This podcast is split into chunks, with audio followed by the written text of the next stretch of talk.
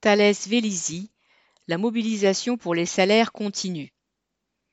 Depuis trois semaines, chaque jeudi, les travailleurs de Thales Vélizy dans les Yvelines et ceux des sites voisins mènent des actions ensemble le matin et l'après-midi avec les salariés mobilisés de Dassault Systèmes. Jeudi 3 mars, malgré les vacances, les revendications se sont fait entendre. Le matin, les débrayages ont commencé avec le blocage des entrées de l'usine de Vélizy. Cela a perturbé la production et a aussi été un rendez-vous où les salariés mobilisés et les autres solidaires se sont retrouvés à discuter du mouvement dans une bonne ambiance avec une dose de colère en plus à l'annonce toute fraîche des résultats faramineux du groupe.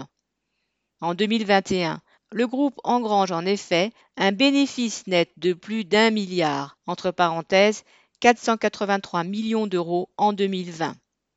Une augmentation de 45% des dividendes aux actionnaires, dont Dassault, une envolée de 30% des actions en raison de la guerre en Ukraine. Thales, géant mondial de l'électronique civile et militaire, aura pour l'année 2022 4 milliards en trésorerie dont la moitié est prévue pour le rachat des actions Thales. À la fin de la matinée, l'Assemblée générale a rassemblé une centaine de personnes pour préparer le jeudi 10 mars. Rendez-vous était pris pour un rassemblement devant le siège du groupe à la Défense, au pied de la tour Carpe Diem. L'après-midi, comme les jeudis précédents, ils ont manifesté avec les travailleurs en débrayage de Dassault Systèmes tout proche des liens commencent à se tisser. La manifestation a réuni 250 personnes contentes de ne pas lâcher et déterminées à poursuivre les actions et à entraîner d'autres collègues.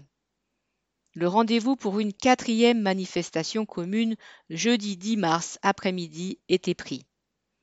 Sur de nombreux sites du groupe Thales à Valence, Vendôme, Châtellerault, Méru, Toulouse, Bordeaux, etc., les travailleurs sont mobilisés et tiennent à le rester tant que de vraies augmentations n'auront pas été arrachées.